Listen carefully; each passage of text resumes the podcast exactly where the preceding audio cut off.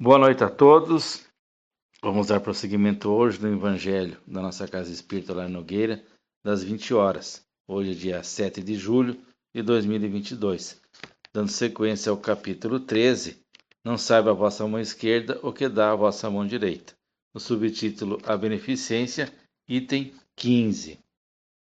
Agradecendo então a companhia do mentor desta nossa Casa Espírita, de todos nossos amigos espirituais, trabalhadores da Serra do Bem e do Amor, que sempre nos, nos acompanham e nos intui, vamos dar início então ao nosso Evangelho.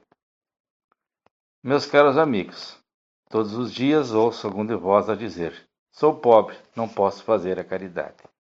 E todos os dias vejo que faltais com indulgência aos vossos semelhantes. Nada lhes perdoais, e vos avorais em juízes, muitas vezes severos sem querer saber se ficareis satisfeitos, caso procedesse convosco do mesmo modo. A indulgência não é também caridade? Vós que apenas podeis fazer a caridade praticando a indulgência, fazei ao menos, mas fazei-a largamente? No que respeita à caridade material, vou contar-vos uma história de outro mundo. Dois homens acabavam de morrer, Deus havia dito.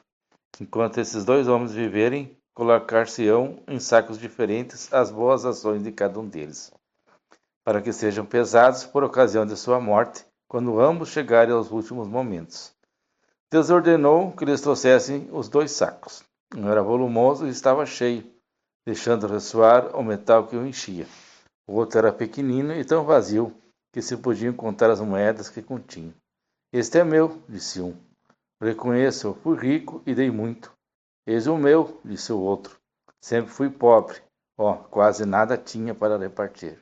Mas, ó, surpresa!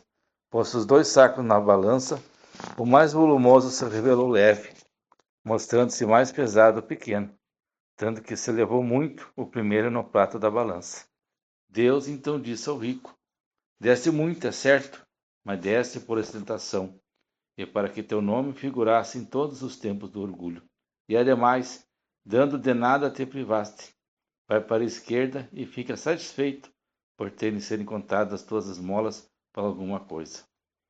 Depois disse ele ao pobre: Tu deste pouco, meu amigo, mas cada uma da uma das moedas que estão nesta balança representa uma privação para ti.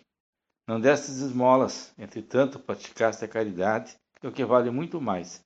Fizeste a caridade naturalmente, sem refletir que isso te fosse levado em conta fosse indulgente, não julgasse o teu, semelhante. Ao contrário, desculpasse todas as suas ações para a direita, passa à direita e vai receber a tua recompensa.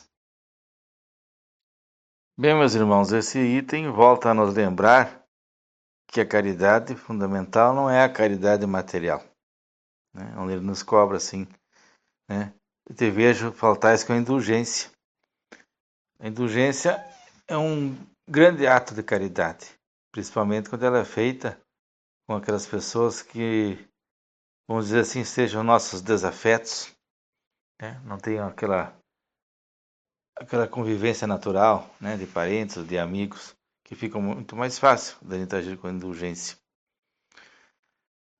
Às vezes dizer que não tem tempo, ou dizer que não tem o dinheiro para prestar a caridade, né, é uma inverdade que nós mesmos cometemos conosco. Nada nos custa um sorriso, um aperto de mão, um cumprimento. Aquela pessoa mesmo que nós passemos somente por ela. Né? Perguntar como é que está, como é que está seu dia, ou desejar um bom dia, um bom dia de trabalho. E a caridade, quando feita materialmente, ela necessita que seja feita com muito amor, deixando de lado qualquer situação de querer que com ela nós apareçamos, né, que sejamos vistos como benfeitores, grandes beneméritos da sociedade. Né? E o quanto é dado é o que menos significa, como já foi contado nessa história né, do pobre do rico, do rico, a diferença né, de cada um do peso dos seus sacos. O que importa é que aquilo que nós demos seja feito com muito amor e que aquilo nos tenha custado alguma coisa, algum sacrifício, e com aquilo deixamos de fazer alguma coisa por nós para doar para alguém que necessita.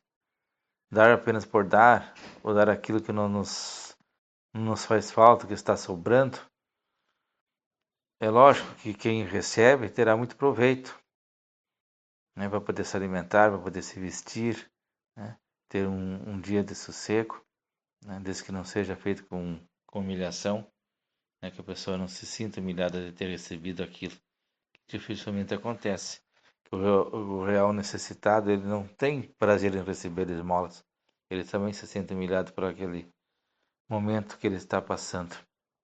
E nós devemos evitar sempre, além de fazer o comentário do que, que dessas boas ações que praticamos, quando fazermos sempre com humildade, se conseguirmos nos colocar na mesma posição do quem está recebendo, nunca acima, para que se evite muito essa humilhação que eles recebem quando tem uma esmola nas suas mãos.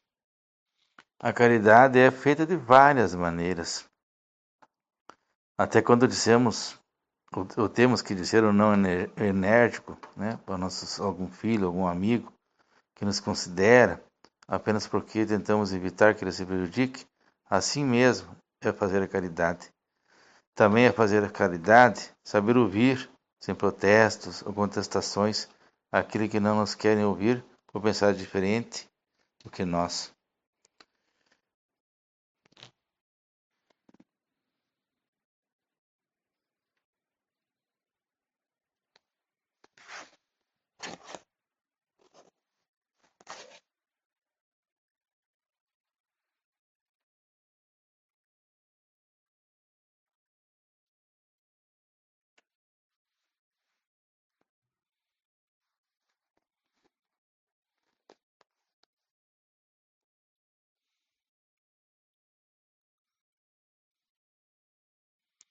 E é por isso que fora da caridade, do amor, não há salvação, já que nessa palavra amar, amar mesmo, está encerrada toda a lei de Deus codificada por Jesus numa única e simples frase: Ama a Deus sobre todas as coisas e o próximo como a ti mesmo. Muitas dessas palavras, meu amigo, eu retirei do livro A Vivência do Evangelho segundo o Espiritismo. Ele vem colaborar sempre na nosso, como se fosse o nosso evangelho do dia a dia, né? o evangelho da nossa casa, das nossas tarefas, o evangelho aquele que nós vivenciamos, né? não só o que está escrito, é uma forma de nos ajudar a interpretar o evangelho. E como essa passagem, né, ela não, não necessita assim de, de muita explicação, é uma passagem tão simples, né, como todo o nosso evangelho, né, quanto mais moderna a edição, as palavras menos rebuscadas, mais próximo de nós ele se encontra. Vamos encerrar então o Evangelho desta noite, agradecendo essa proteção divina, esse amparo que Deus nos concede todos os dias. E vamos pedir por nossos irmãos que não estão tão confortados como nós, aqueles irmãos que se afastaram das suas obrigações perante a Deus ou perante a lei dos homens, que se encontram encarcerados, ou também aqueles irmãos que encontram-se adoentados nos hospitais, clínicas, e até as suas casas. Os demais também, por um motivo ou outro, enquanto afastados de suas famílias, né, onde estão em abrigos, em casas de passagem. E por todos esses irmãos que se encontram em situações de rua e vulnerabilidade, irmãos que estão perdidos nos vícios das drogas, da bebida, que sejam consolados, que tenham pelo menos um momento de uma luz divina sobre eles, que possam ver um dia de manhã de uma forma diferente, com mais esperança, com mais amor. Que eles sejam consolados, como nós somos consolados todos os dias por essas palavras do Evangelho. E que assim seja.